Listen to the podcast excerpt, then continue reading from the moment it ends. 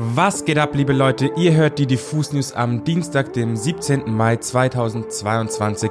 Mein Name ist Yannick und mir gegenüber sitzt der wundervolle, fabulöse Micha.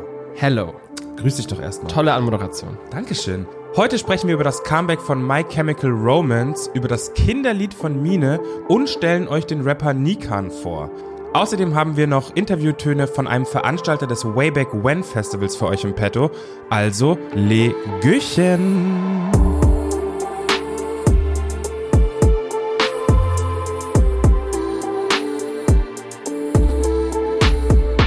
Wenn ihr in den frühen 2000ern an Rockmusik interessiert wart, dann seid ihr ziemlich sicher eigentlich an einer Band nicht vorbeigekommen, und zwar My Chemical Romance. Gerade ihr 2006 erschienenes Album The Black Parade und der zugehörige Titeltrack hat die Band aus New Jersey damals mit ihrem Emo-Pop-Punk endgültig in den Mainstream befördert. Aber das dann gar nicht für so lange, denn 2010 erschien schon das letzte Studioalbum von My Chemical Romance, bevor man dann 2014 endgültig getrennte Wege ging und bis auf ein Best-of-Album auch nichts mehr weiter veröffentlichte. Bis jetzt sollte ich dazu sagen, denn für alle MCR-Fans gibt es jetzt Grund zur Freude. Die Band hat letzte Woche doch tatsächlich ihren ersten Song seit über acht Jahren herausgebracht. Foundations of Decay heißt der neue Song und kommt, wie wir es von My Chemical Romance kennen und lieben, sehr groß und dramatisch daher. Nach einem ausgedehnten Intro hören wir Gerard Ways Stimme wie aus einem kaputten Radio, aus dem er sich dann erst in dieser gigantischen Hook freischreit. Das kriegen MCR hier richtig gut hin, dieses harmonische Wechselspiel von laut und leise, klein und groß. Foundations of Decay heißt ja übersetzt so etwas wie die Grundlage des Verfalls, und dazu passt auf jeden Fall auch der zugehörige Visualizer zum Song, denn hier sehen wir Unmengen von Fliegen übereinander krabbeln und flattern, irgendwie ganz eklig, aber irgendwie auch sehr faszinierend. So ganz aus dem Nichts kommt die neue Single übrigens auch nicht, denn vor zwei Jahren haben My Chemical Romance schon eine Reunion-Show in LA gespielt, vielleicht kommt da also wieder mehr in Zukunft. Liebe Leute, es gibt ja diese KünstlerInnen, die ganz große und außergewöhnliche Dinge mit Musik machen. Ein perfektes Beispiel dafür ist Mine, die schon mehrere Orchesterkonzerte auf die Beine gestellt und arrangiert hat. An anderer Stelle hat sie Fangesänge aufzeichnen lassen und daraus einen wundervollen Song geschmiedet. Ihre Musik, ihre Shows und generell ihre Kunst lassen sich wohl am besten mit Worten wie imposant, einzigartig und eindrucksvoll beschreiben. Mine ist wirklich eine unfassbar kreative Person, die immer wieder neue Wege findet, Klänge zu veredeln. Das zeigt sich auch daran, dass sich die Musikerin nicht zu schade ist, auch neue und ganz andere Richtungen auszuprobieren und zu erkunden, wie sie kürzlich erst in ihrer Instagram Story mal wieder gezeigt hat. Aber dafür muss ich ein bisschen weiter ausholen. Vor einiger Zeit hat Mine nämlich überaus unterhaltsamen Garnelen-Content auf ihrem Instagram geteilt.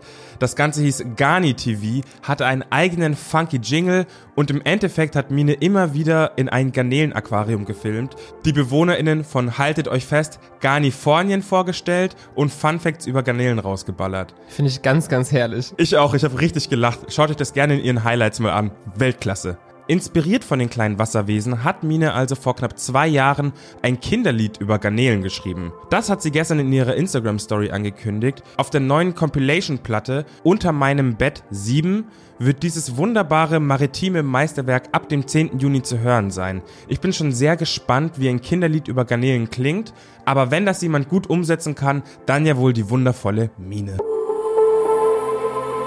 In der Dienstagsfolge geben wir euch ja auch ab und zu gerne mal eine kleine Newcomer-Empfehlung mit. Und einer, in den ich da gerade richtig viel Hoffnung stecke, ist Nikan. Der Rapper aus Düsseldorf macht für mich gerade ziemlich viel richtig, um 2022 durch die Decke zu gehen. Aber passt sich dabei nicht nur irgendwelchen Trends an, sondern würzt das Ganze auch mit seiner ganz eigenen Note. Und das schmeckt dann nicht nur seinen Fans, sondern auch dem Produzenten Stickle.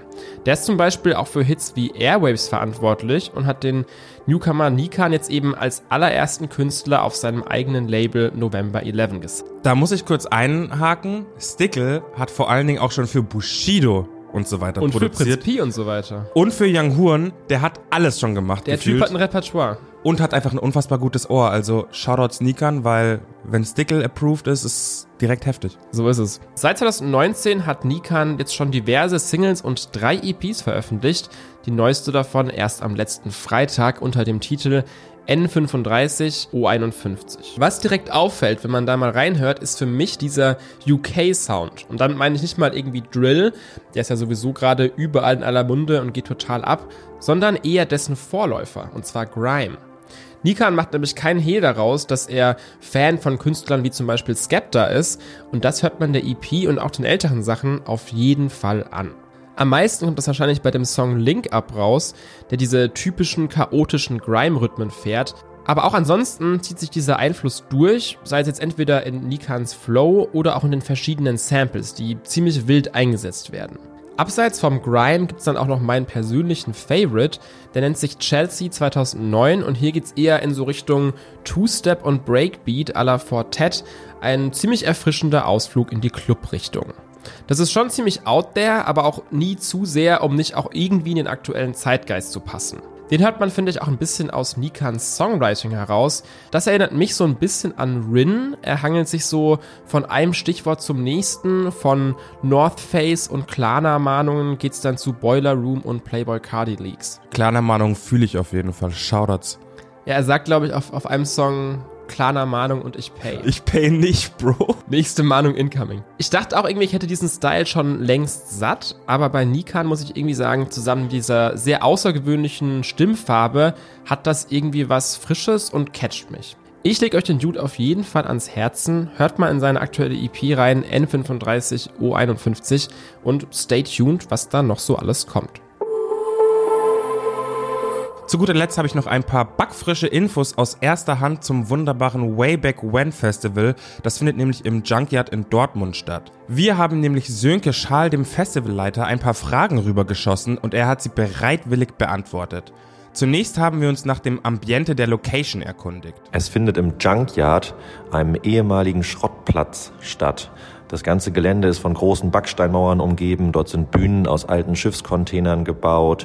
Ähm, es stehen Palmen auf dem Gelände. Man hat dort also eine ganz, ganz besondere Atmosphäre, die man sonst nirgendwo in einer Stadt normalerweise vorfindet.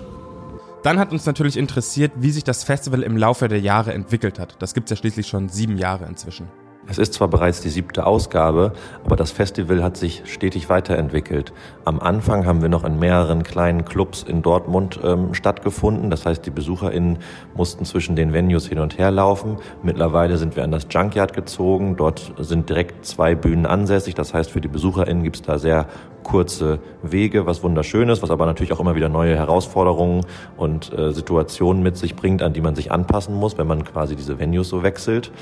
Was aber zusätzlich eine sehr positive und schöne Überraschung war, die Lust und Freude, die man gemerkt hat bei den Bands, dass die wieder Festival spielen wollen, die sich bei uns gemeldet haben, die auf die Bühne möchten, die richtig Lust auf diese Location, auf dieses äh, Sommergefühl haben und ja, einfach wieder draußen vor den Leuten stehen möchten. Unsere letzte Frage war, wie man so ein Festival überhaupt organisiert, beziehungsweise wie so eine Planung aussieht mit vielen Excel-Listen. Also tatsächlich hat man da einige Übersichten, in denen man zum Beispiel ähm, notiert, welche Band wann und wo spielen soll. Da es ja immer wieder vorkommt, dass eine Band dann doch nochmal schreibt, ach, können wir nicht doch an dem anderen Tag spielen oder können wir vielleicht einen Slot haben, der ein bisschen später ist, aber wir müssen noch aus dem Ausland anreisen und so weiter und so fort. Also da gibt es viele, viele Dinge, die sich natürlich auch im Verlauf dieser Planung immer wieder verändern und da hilft es tatsächlich am besten, wenn man das irgendwo verschriftlicht hat, dass man aber auch noch abändern kann.